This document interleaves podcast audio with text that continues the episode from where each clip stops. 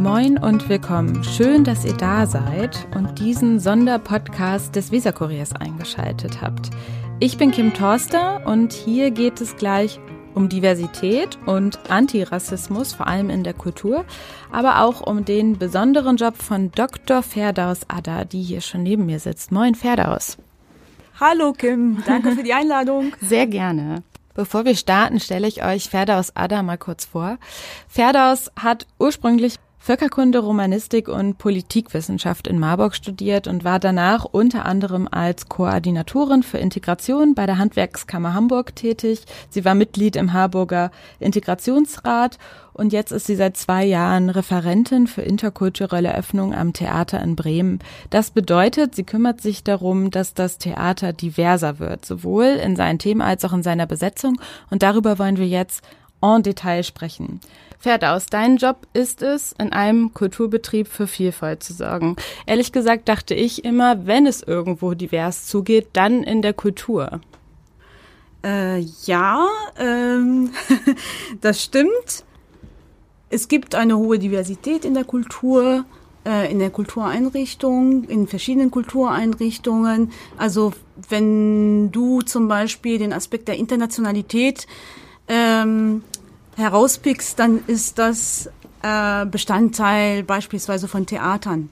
Mhm. Also hier am Theater Bremen ähm, ist zum Beispiel die Sparte Tanz äh, und äh, Musiktheater sehr international zusammengesetzt. Natürlich be betrifft es auch ähm, andere Abteilungen, aber was äh, den künstlerischen Aspekt anbetrifft, würde ich sagen, Internationalität gehört schon äh, zum Theater dazu.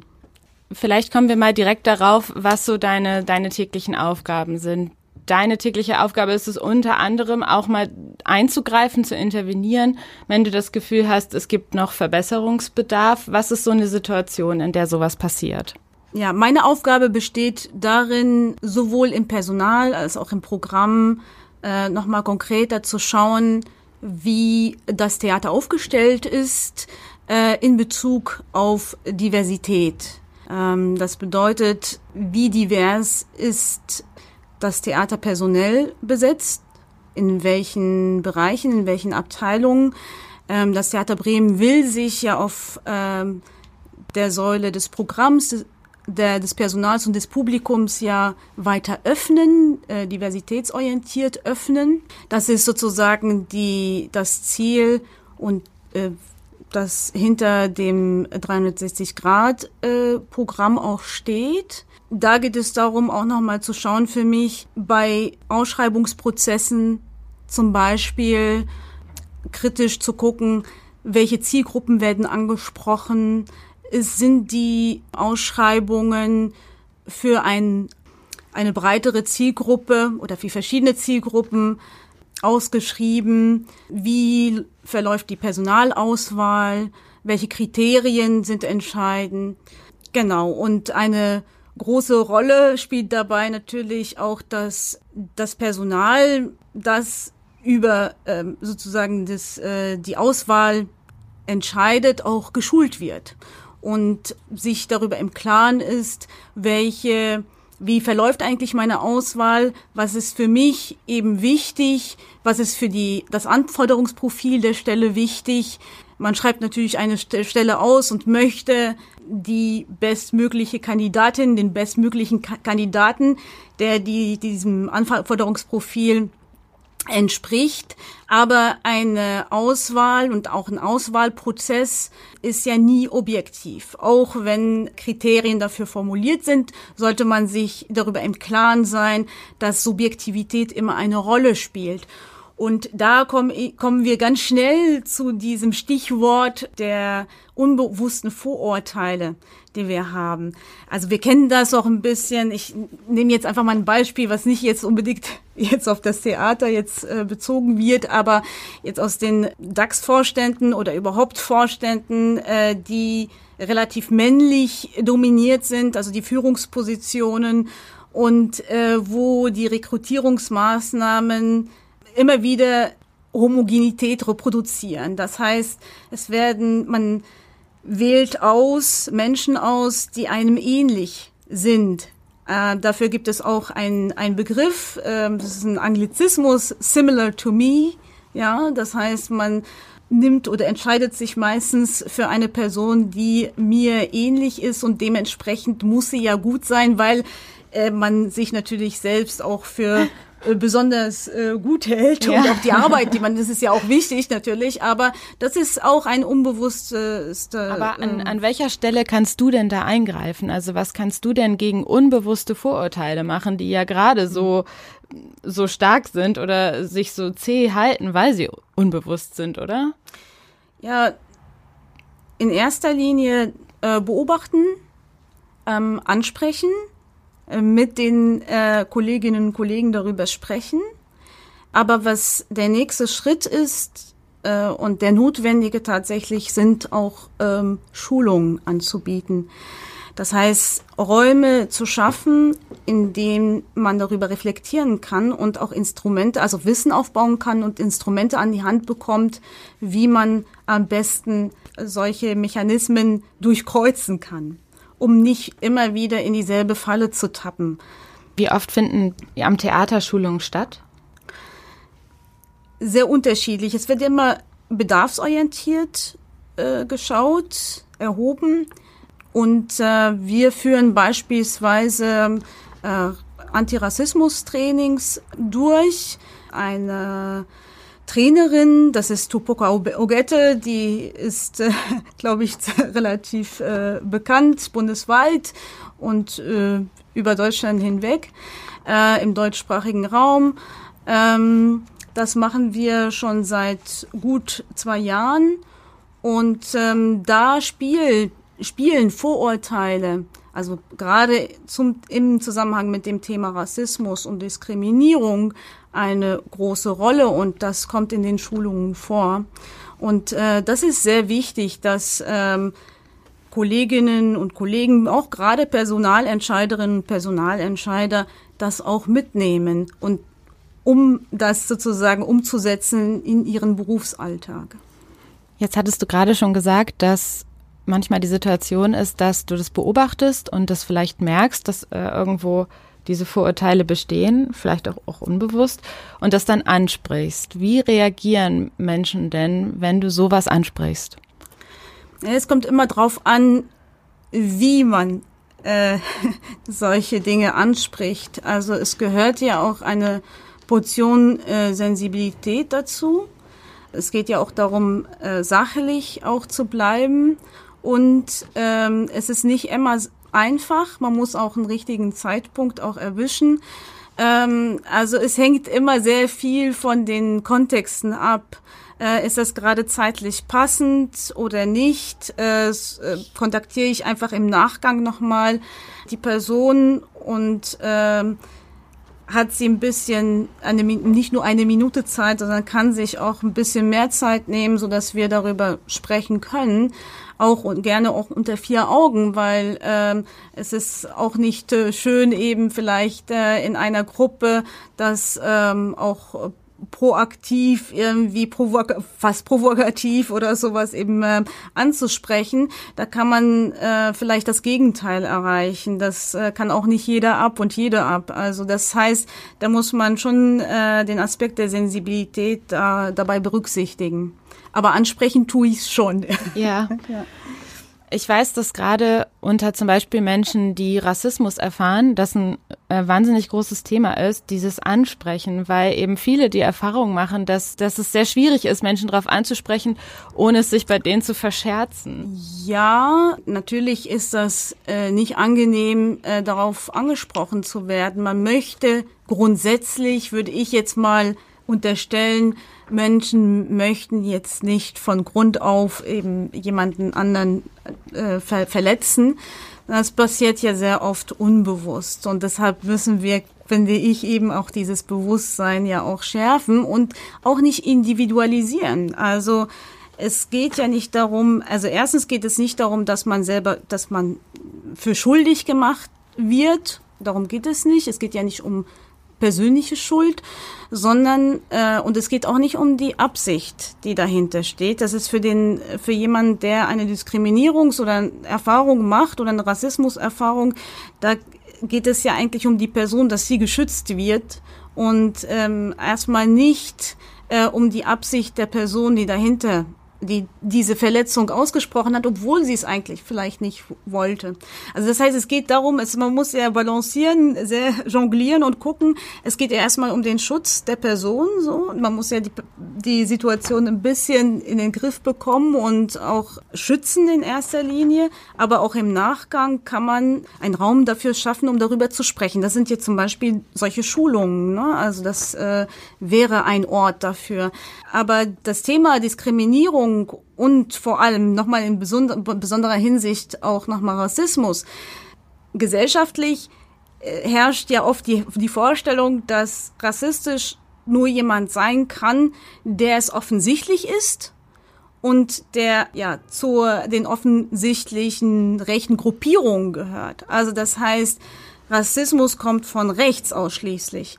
Ähm, das ist, glaube ich, ein Trugschluss. Äh, das ist ja offensichtlich, das ist kein Novum, aber Rassismus hat eine längere Geschichte und Diskriminierung auch haben eine längere Geschichte. Denn wenn man jetzt denkt an den Ausschluss von Frauen, an Diskriminierung von Frauen oder aufgrund des Geschlechts überhaupt, ähm, hat das, ist das ja nicht eben nur seit äh, dem letzten Jahrhundert ein Thema, sondern es gehört ja fast zur Menschheitsgeschichte dazu. Und äh, wir reproduzieren das immer wieder in den Rollenbildern, die äh, in denen wir groß werden, die von denen wir geprägt werden. Wie hat sich zum Beispiel ein Kind zu verhalten, wie hat sich eine Frau zu verhalten, wie hat sich ein Mann zu verhalten und so weiter und so fort. In unserer Sprache natürlich. Also Sprache schafft ja Wirklichkeit und in der Sprache können wir ja auch gewalttätig sein. Und dementsprechend äh, würde ich dafür plädieren, da viel Wissen sich anzueignen, was leider ziemlich verkürzt in unserem gesellschaftlichen Alltag, auch in den Bildungsinstitutionen noch nicht hinreichend äh, angeeignet werden kann oder thematisiert wird. So wie ich dich verstehe, vertrittst du, glaube ich, die Ansicht, dass diese Weiterbildung in dem Bereich ein essentieller Bestandteil vom menschlichen Zusammenleben und auch Zusammenarbeiten ist, richtig? Ja.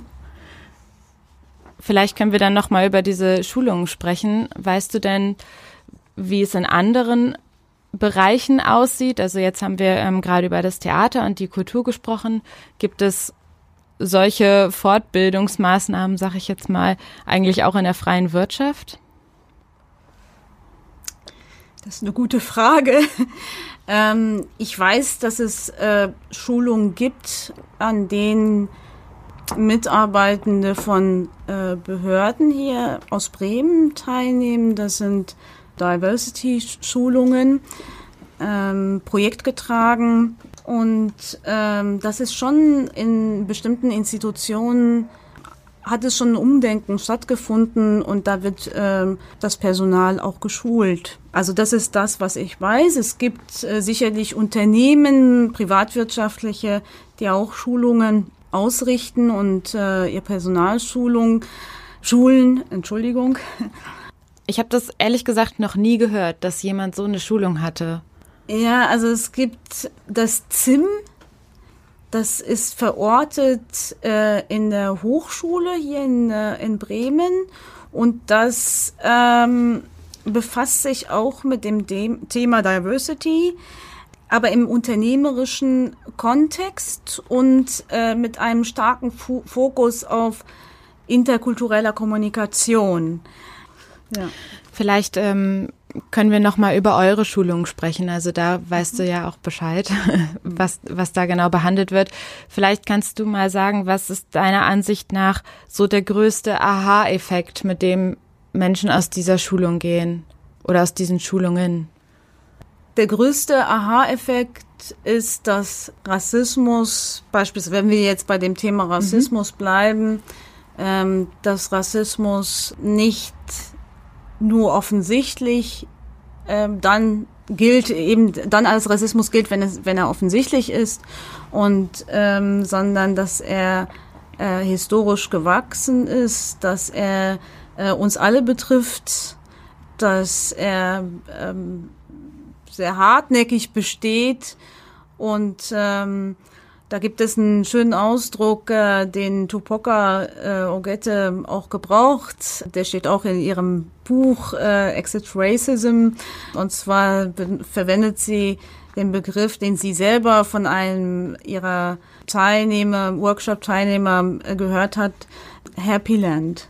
Also es, man ist dann doch äh, schockiert des Öfteren, äh, wenn man gerade eben kaum von Rassismus äh, betroffen ist, ist man dann erstmal schockiert und äh, man ist erstmal wie wachgerüttelt. Mhm. Also das ist das, also das ist das, dieses große Aha-Effekt.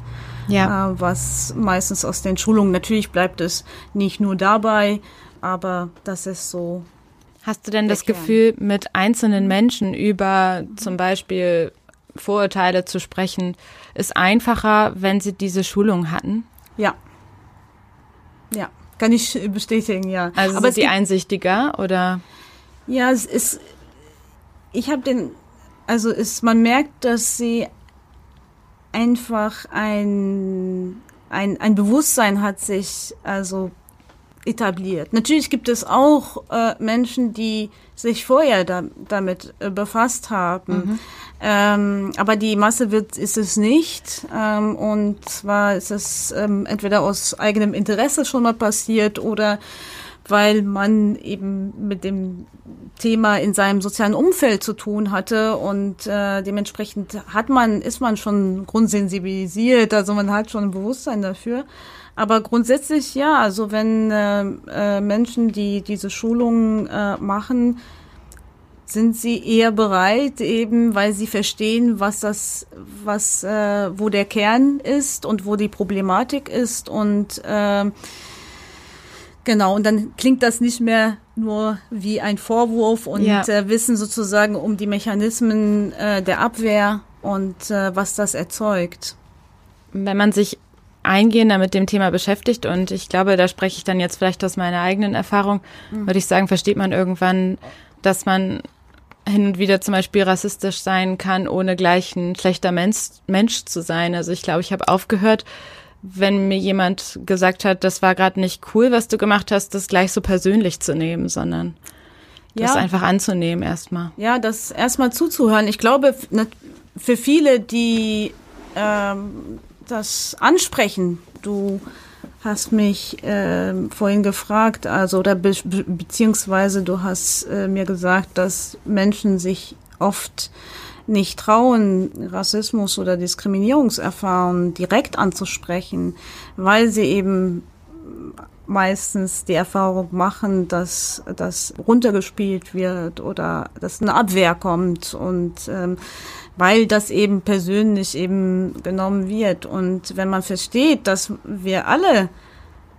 irgendwie in, gesellschaftlich damit zu tun haben, weil wir so geprägt worden sind, dann ähm, versteht man, dass das nicht möglich sein kann, dass die Schuld nur bei einem ist oder dass man überhaupt nach einer Schuld sucht, sondern mehr eben die Frage zu stellen, wenn ich davon jetzt weiß, was wäre meine Verantwortung? Du machst diese Arbeit beim Theater jetzt seit zwei Jahren. Vielleicht kannst du mal erzählen, wie es dazu kam.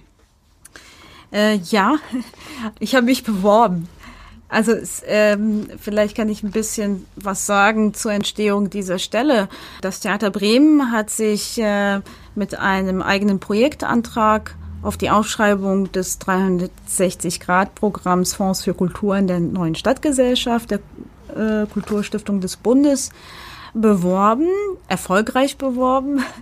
Und das Programm stellt ähm, eine Stelle für vier Jahre insgesamt zur Verfügung meine Stelle, die ich jetzt besitze, und äh, Projektmittel dazu zur Durchführung von diversitätsorientierten Maßnahmen in den Bereichen Personalprogramm und Publikum.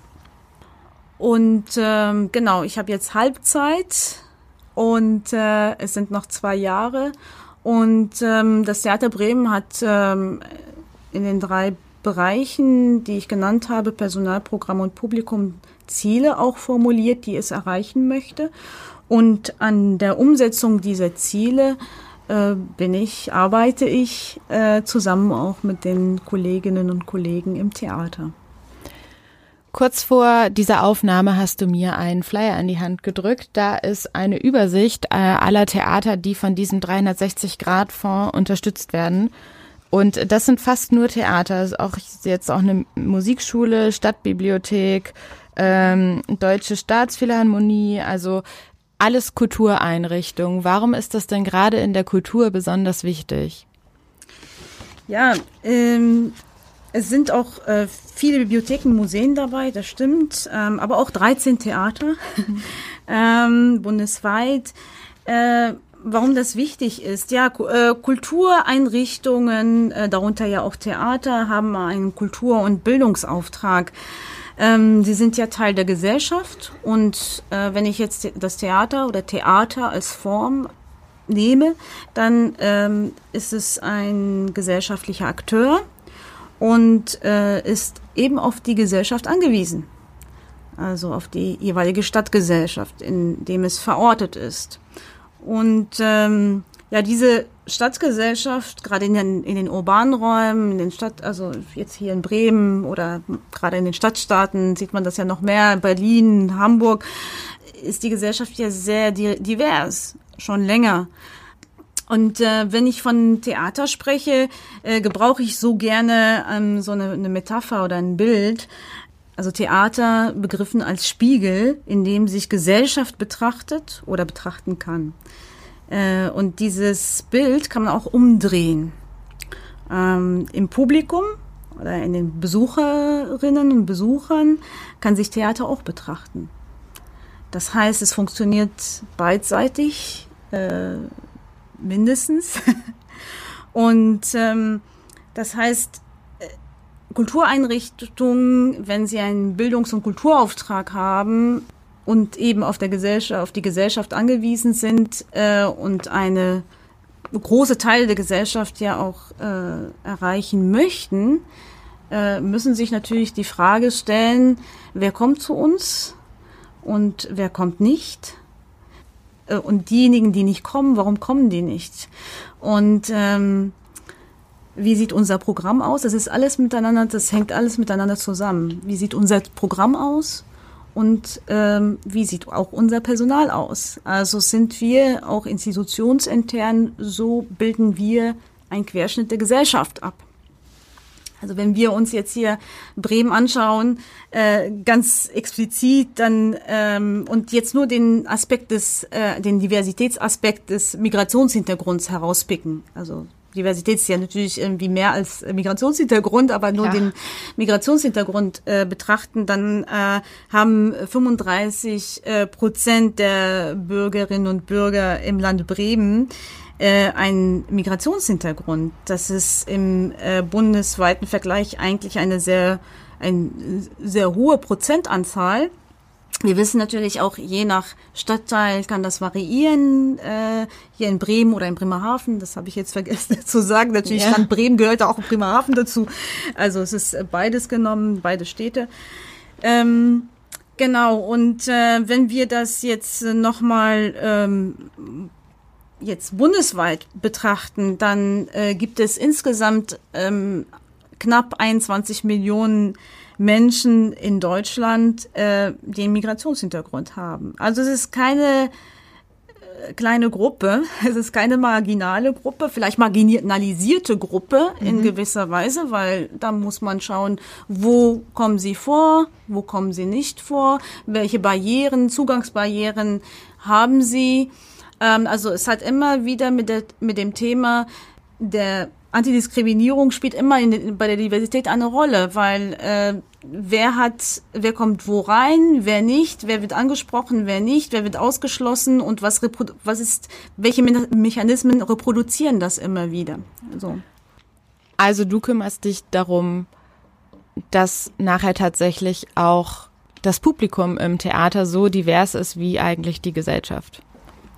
Das wäre natürlich äh, der Idealfall. Ist es nicht immer noch so, dass ähm, das Theater eine Bildungsschicht anzieht, also vor allem privilegierte Menschen etwas wohlhabendere Menschen oder ist das, habe ich da ein falsches Bild?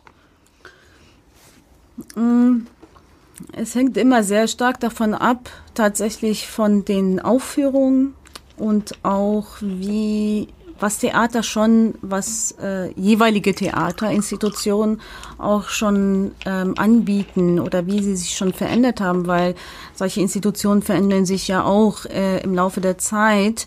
Äh, also Wandel, von Wandel sind wir alle ge sozusagen geprägt gesellschaftlich, aber äh, ich finde es auch wichtig zu gucken, was äh, bleibt aber bestehen. So. Und ähm, ich würde sagen, ja, also die soziale Dimension spielt eine unheimlich wichtige Rolle. Und deshalb bin ich ja auch beim Thema Diversität sehr stark dafür, das intersektionell zu betrachten.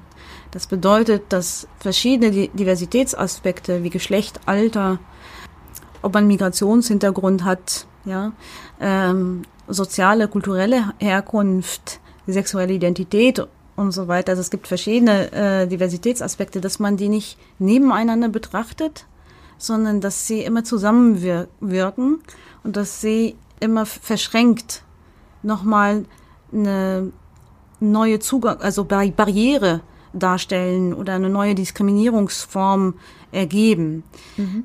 Es gibt, also es spielt ja nie, also als Menschen sind wir ja sehr divers an sich. Also jeder Mensch ähm, und äh, wir können nicht einen Aspekt sozusagen äh, nur herauspicken und sagen, okay, ähm, jetzt mal beim Beispiel zu bleiben mit Migrationshintergrund. Der Migrationshintergrund gehört vielleicht eine, sicherlich auch zu einer Person dazu, die einen Migrationshintergrund hat, ja, definiert nach, ähm, ich benutze hier Migrationshintergrund definiert nach dem Statistischen Bundesamt. Das das spielt, das ist ein Aspekt unter vielen, aber wir haben ja verschiedene Rollen, wir haben unterschiedliche Verständnisse, wir haben unterschiedliche Prägungen, wir haben unterschiedliche Zugehörigkeiten ähm, zu sozialen Gruppen. Ähm, das heißt, das alles sind wir. Und deshalb äh, finde ich, finde ich es tatsächlich fatal, einfach äh, Gruppen wieder zu konstruieren und zu sagen, ja, das sind die und die Menschen, und die sind so und die haben folgendes Problem und folgende Barriere äh, und die anderen haben das und das. Also das äh, ist, glaube ich, äh, ist komplexer, ist komplexer und das macht es nicht einfach. also ihr setzt euch jetzt nicht hin und sagt so und äh, dieses Theaterstück ist für Menschen mit Migrationshintergrund und dieses ist für andere, sondern die Theaterstücke beinhalten Aspekte von ganz vielen Lebensweisen und genau. Erfahrungen. Genau, also deshalb also ich denke persönlich, dass ähm, wie geht man ja auch damit um, also da wie was ist entscheidend? Also ich bin der Überzeugung, dass Themen relevant sind. Also welche Themen sind im gesellschaftlichen Alltag so wichtig oder auch vielleicht weniger wichtig, aber zumindestens welche Themen beschäftigen die Menschen? Das kann ich nenne es jetzt einfach mal so, äh, das kann das Thema Arbeitslosigkeit, es kann aber auch das Thema äh, Gesundheit äh, sein, das kann auch Fürsorge sein. Und ich glaube, das ist unabhängig davon, es betrifft alle Menschen.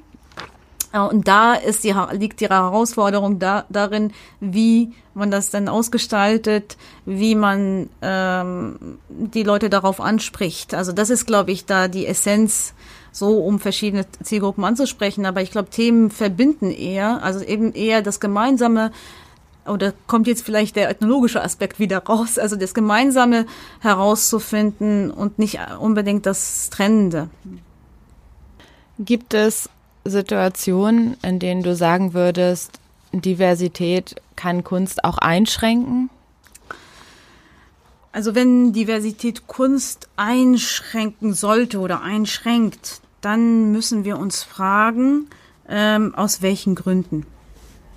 Das wäre meine, meine erste Frage, die ich jetzt, das ist eine Gegenfrage jetzt, ja. aber das, ähm, die ich in den Raum stelle. ähm, also, solange Diversität aneckt, würde ich jetzt, äh, wäre meine Meinung zumindestens, äh, würde ich darin sehen ein Zeichen dafür, dass sie keine Selbstverständlichkeit eben noch keine Normalität ist in der institutionellen Praxis.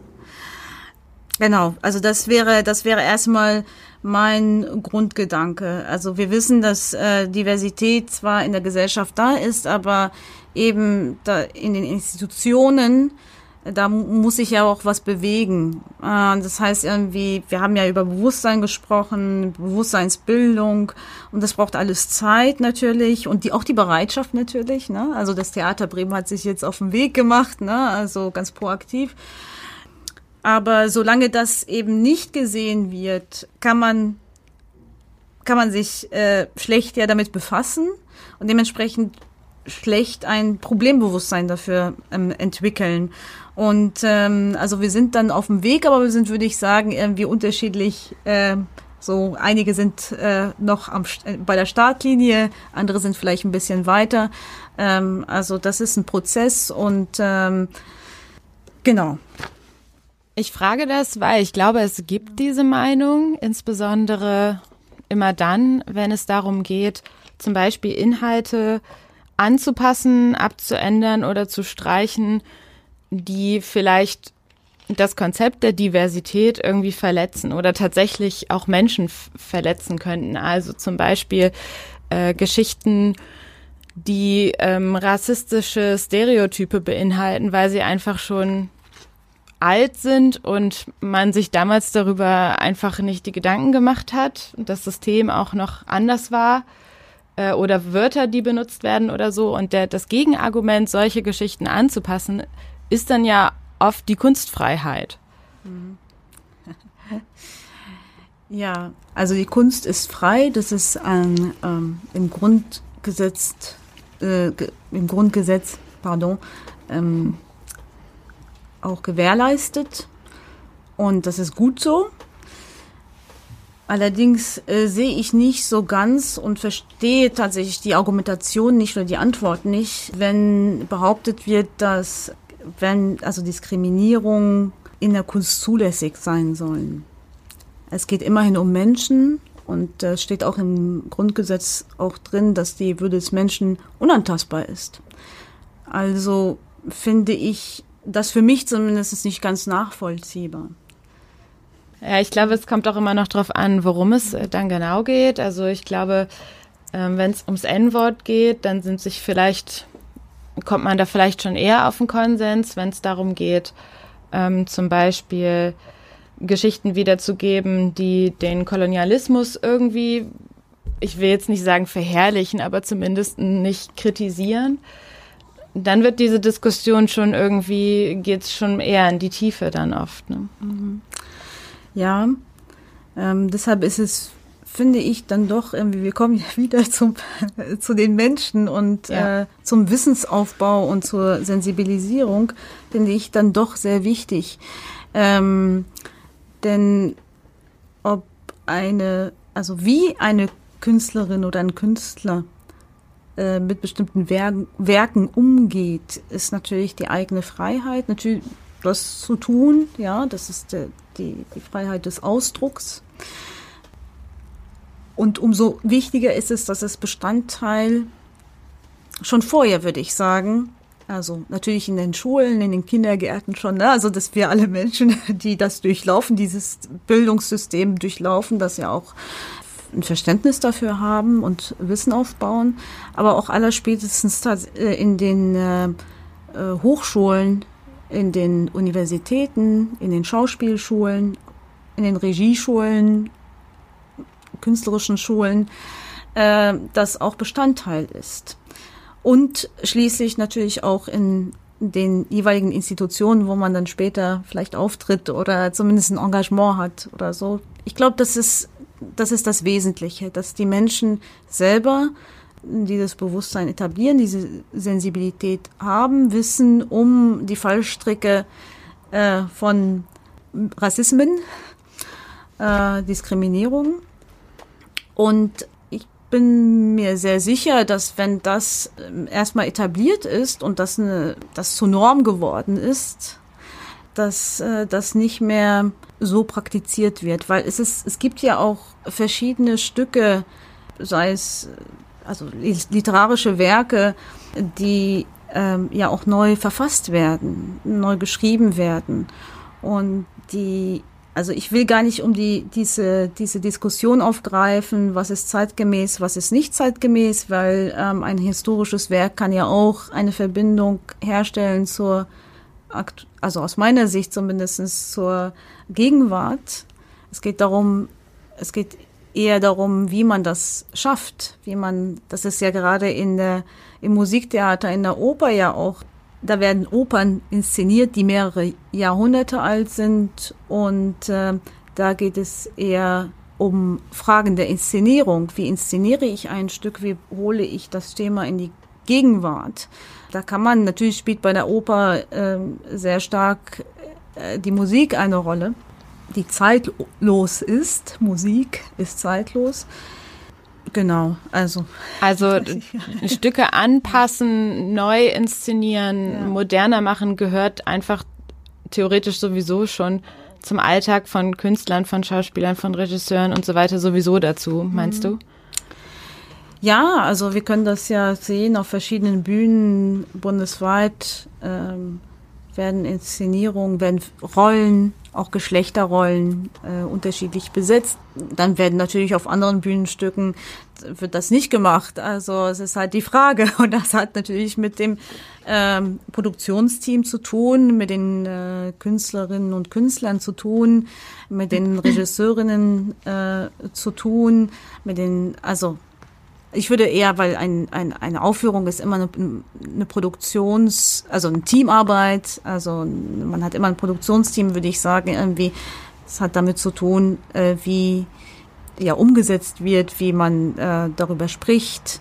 Ähm, und äh, was für ein Bewusstsein in dieser Hinsicht zumindest äh, herrscht. Und äh, wir hatten äh, oder haben in, in der Oper, äh, aber da können die Kolleginnen besser was sagen, aus der Dramaturgie hatten wir äh, mehrere Stücke, äh, in denen auch Rollen, also oder zumindest versucht wurde, Rollen nicht klassisch zu besetzen, nicht traditionell zu besetzen, sondern eben damit zu spielen, weil man diese Reproduktion dieser Rollen ja nicht eins zu eins fortführen möchte und äh, eher hm, vielleicht für Irritation sorgen will, aber diese Irritation letztendlich eigentlich äh, Teil des Alltags ist, den man eigentlich sieht. Ne? Also ich glaube, viele Menschen haben die Befürchtung, dass da so ein Zwang dahinter steht. Also es fällt dann ja auch immer gerne das Wort Political Correctness dass, ja. dass Menschen das irgendwie aus einem Zwang rausmachen. Aber so wie du es er erzählst, ist es ja eigentlich ein ganz natürlicher künstlerischer Prozess, Dinge neu zu denken. Mhm. Ja, ich weiß nicht, wenn äh, dieses Stichwort Political Correctness, das ist ja, hat sich ja in, in, den, in dem gesellschaftlichen Diskurs hat es irgendwie so eine negative Konnotation, Färbung bekommen. Was darf ich noch sagen? Äh, mir wird der Mund ver ver verboten äh, und so weiter und so fort. Ähm, ich glaube, das geht ähm, in die falsche Richtung aus meiner Sicht. Ich, darum, das ist eigentlich nicht damit gemeint und es geht nicht darum, und ich finde es auch anmaßend zu sagen, wer hat was zu sagen, sondern es ist eher die Frage, weiß ich, wenn ich wenn ich diesen Begriff verwende, dass es vielleicht, dass ich damit Leute verletze. Also wenn man jetzt auf der sprachlichen Ebene äh, bleibt, dass ich Menschen verletze und will ich die auch tatsächlich verletzen? Ist das meine, ja. also es bin, gehe ich so durch die Welt und möchte gewalttätig durch Sprache sein? Darum geht es eigentlich. Es geht nicht darum zu sagen, ja, das darfst du nicht sagen und äh, man will dir den Mund verbieten. Also ich glaube, das ist so das können nur Menschen sagen, die tatsächlich den Hintergrund nicht ganz genau verstanden haben und ähm, vielleicht nur an der Oberfläche eben kratzen. Ja. ja. Ferdaus, deine Stelle endet in zwei Jahren, die war auf oder ist auf vier Jahre begrenzt äh, am Theater. Wenn du es dir jetzt aussuchen könntest, wo würdest du gerne hingehen, zu welcher Institution und würdest sie gerne diverser machen? Wow. das ist eine Hammerfrage. ich ähm, wüsste eine, aber sag erst du. ja, okay. ähm, ja, die Entwicklung eines ähm, Diversitätsbewusstseins äh, ist ein Prozess. Und dieser Prozess äh, der wird äh, getragen oder muss getragen werden von Mitgliedern einer Einrichtung oder einer Institution. Also du würdest sagen, die müssen da auch bereit für sein. Ja, das also die Bereitschaft, also die Offenheit und die Bereitschaft, die sollte da sein.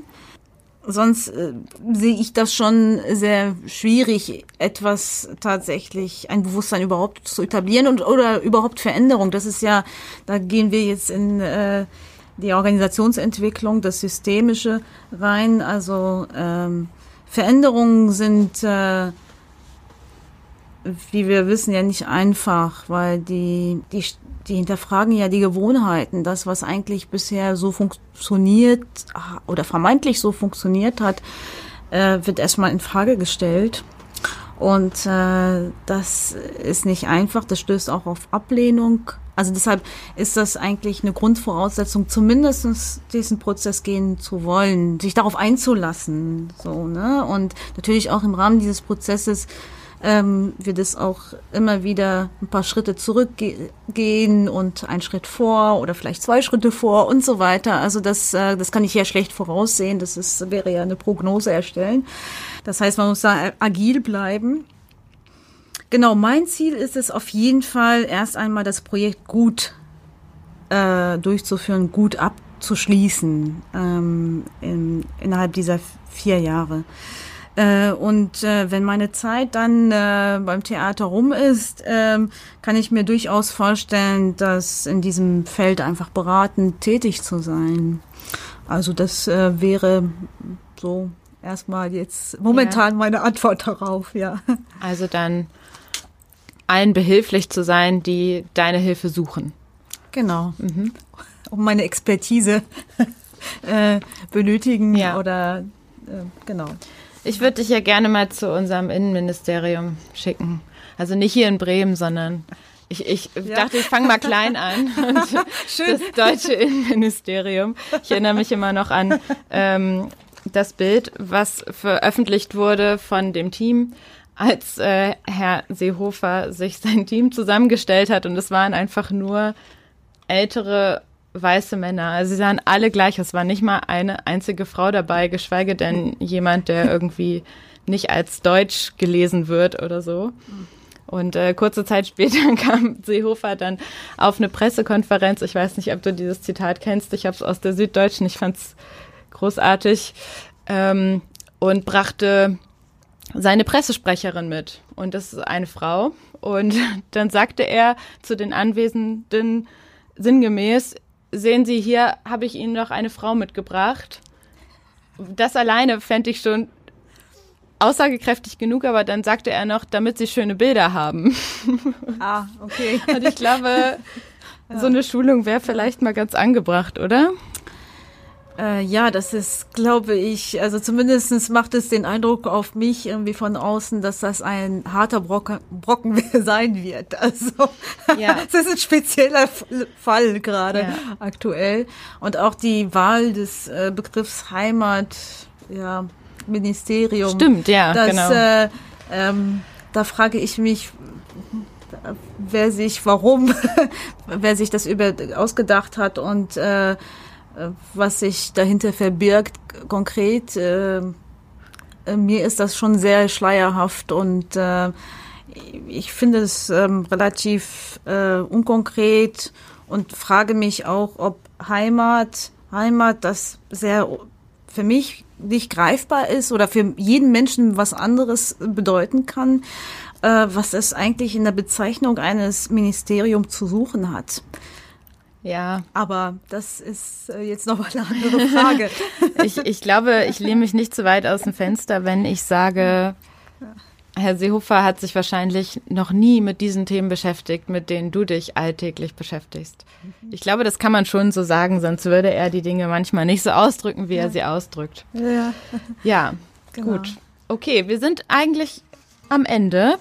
Ja. Alle Fragen sind gestellt. Vielen Dank dass wir dieses Gespräch führen konnten, dass du hier warst. Ja, gerne, sehr gerne. Äh, es hat mir Freude bereitet. Und äh, genau. Gut, dann verabschieden wir uns jetzt. Schön, dass ihr zugehört habt. Tschüss. Tschüss.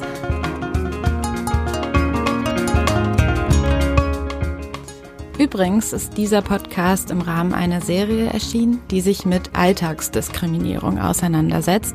Und wenn ihr jetzt mehr dazu erfahren wollt, dann geht auf www.weser-kurier.de slash unsichtbare Grenzen.